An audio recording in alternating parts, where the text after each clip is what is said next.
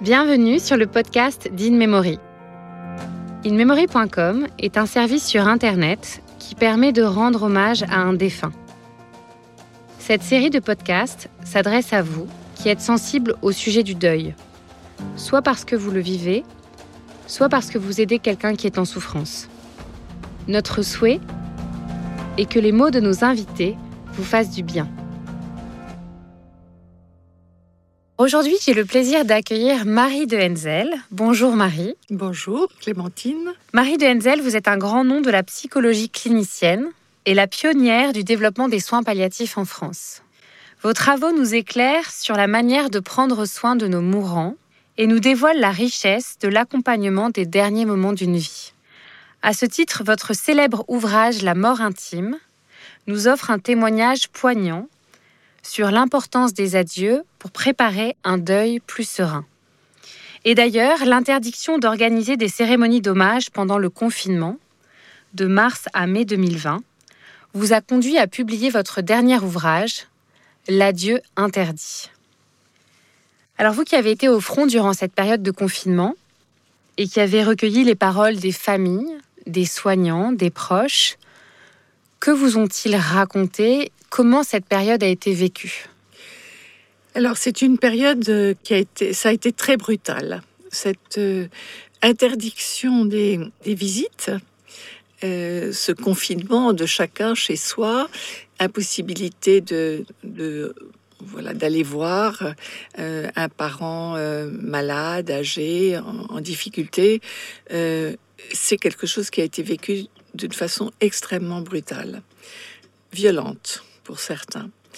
Alors, je me suis intéressée évidemment à euh, la souffrance des euh, familles qui ont eu un proche qui est mort pendant cette période, donc euh, qui a vécu ses derniers instants dans une chambre où il était reclus, où il ne pouvait pas aller, il ne pouvait pas accompagner, dire au revoir, où ils n'ont pas pu je dirais, veiller le mort, tous ces rites immémoriaux hein, qui, euh, qui structurent vraiment les liens entre les vivants et les morts, euh, l'impossibilité de dire au revoir au visage, hein, de, évidemment aussi de l'impossibilité de se réunir pour la levée de corps autour du cercueil, d'assister aux obsèques.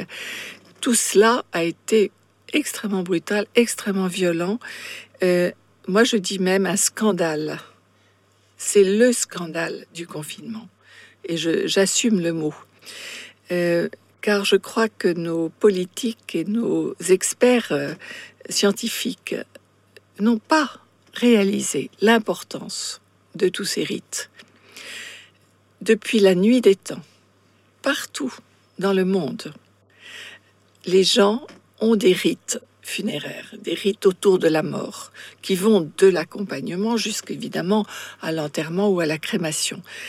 Mais ces rites euh, existent partout et ce sont des rites qui font partie de la relation des vivants et des morts.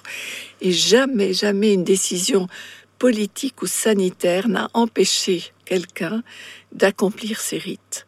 Et là, ça nous a, ça a été imposé.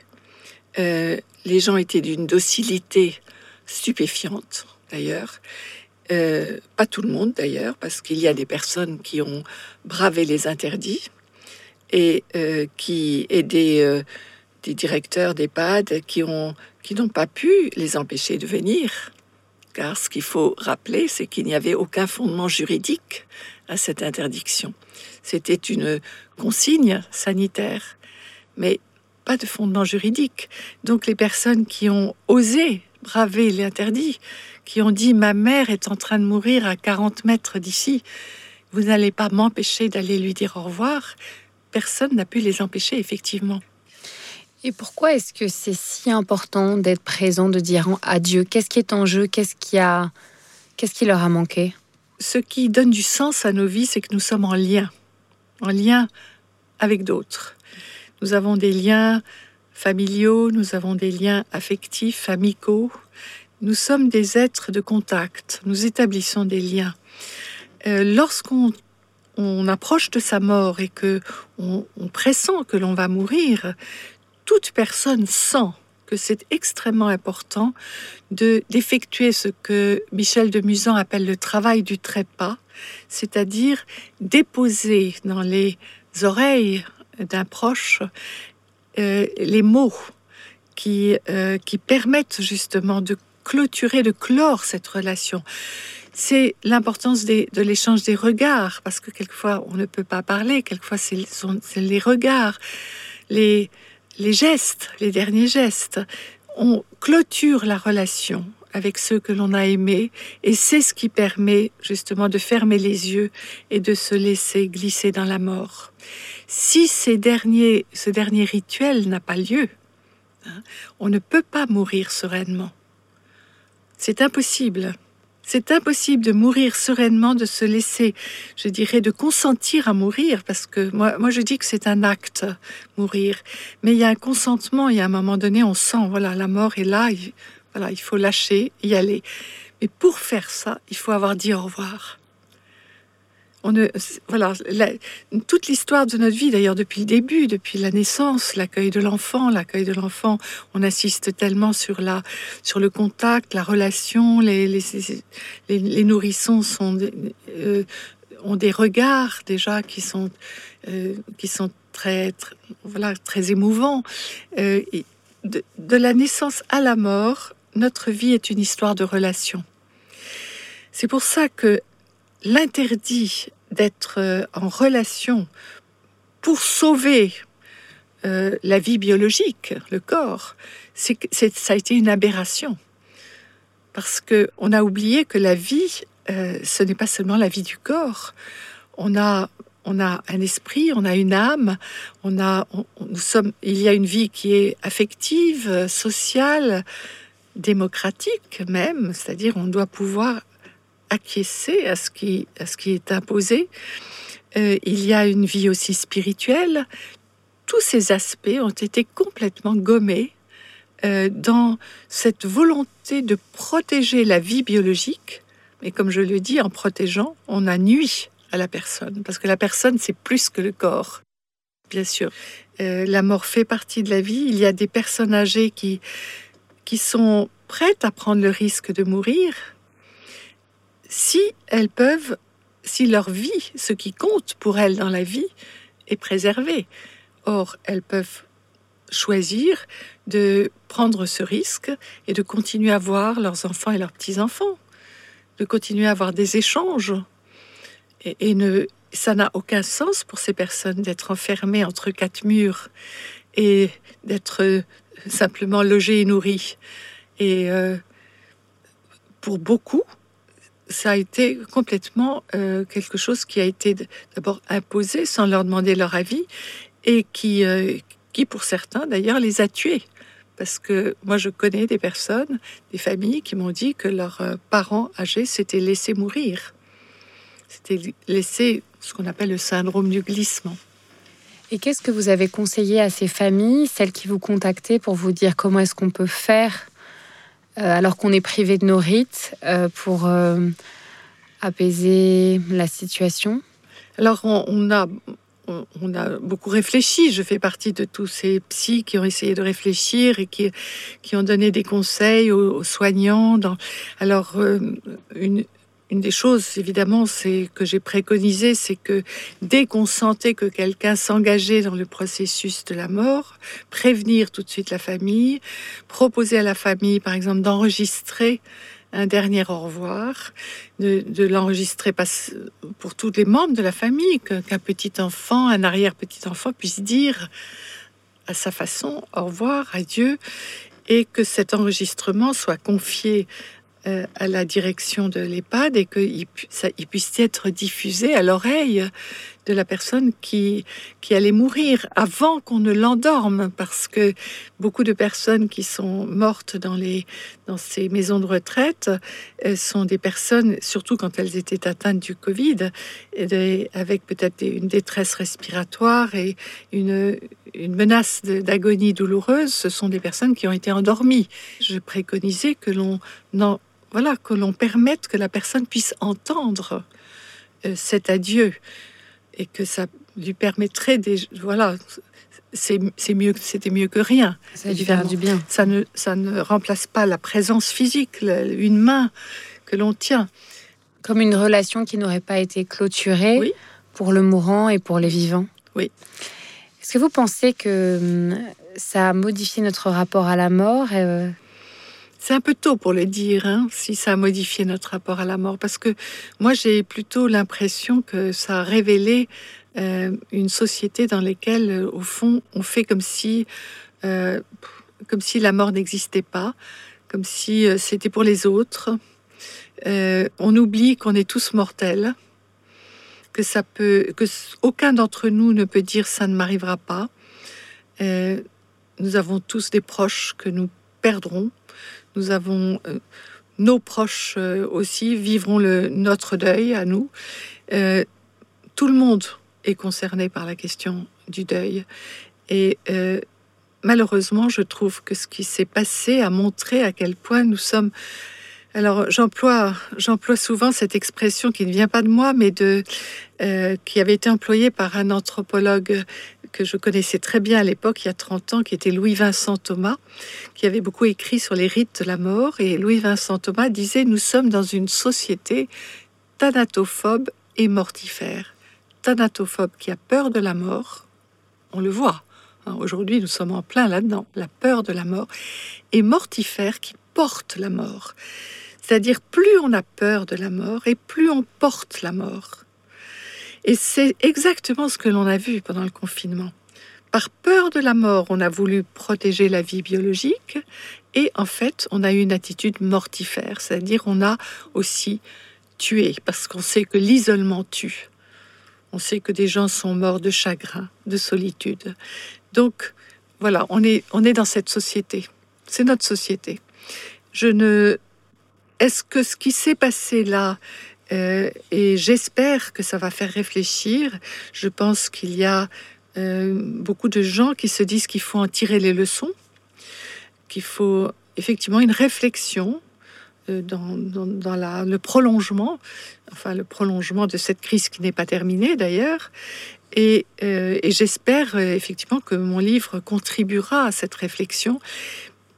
J'espère qu'ensuite, eh bien, peut-être on aura une une attitude envers. Euh, on, peut-être qu'on remettra la mort au cœur de nos vies parce qu'elle fait partie de nos vies. Hein. Et c'est, elle fait partie de nos vies non pas pour nous déprimer, cette pensée n'est pas une pensée qui nous, nous incite à, la dépression, au contraire. Si je sais que je suis mortelle, et d'ailleurs, vous savez que combien de personnes pendant le confinement, moi, moi j'ai maintenant dans les, dans les tables rondes post-confinement des confidences sur des personnes de 80 à 100 ans qui me disent qu'elles ont fait leur testament, qu'elles ont mis leurs affaires en, ordre, qu'elles ont euh, décidé de justement d'avoir... Euh, euh, elles se sont donné une ligne de conduite pour le temps qu'il leur reste à vivre, parce qu'elles se savent menacées, parce qu'elles savent que la mort peut arriver d'un moment à l'autre, et qu'elles ont l'intention d'aller à l'essentiel. C'est exactement ça. La, la mort dans nos vies nous oblige à être le plus juste possible dans la vie. Et reconnaissant aussi euh, de la vie dans la gratitude, dans, la, gratitude, bien sûr, mais aussi proche de nos valeurs, de ce qui compte, de ce qui est essentiel. De ce qui compte vraiment. Voilà. Et vous avez toujours dénoncé ce déni de la mort. Je, pense que c'est euh, parfois une souffrance des endeuillés, que ce soit un sujet tabou, euh, sans doute aussi à l'origine de la solitude dont les endeuillés témoignent souvent. Est-ce que vous avez un conseil pour euh, amener ce sujet, enfin, un moment de rien, un moment de vie, lors d'un dîner Comment est-ce qu'on peut le faire justement pour euh, être à vos côtés dans ce combat? La mort de quelqu'un. Au lieu d'esquiver la question, euh, comme si c'était une question dérangeante, gênante, pourquoi ne pas justement parler du mort?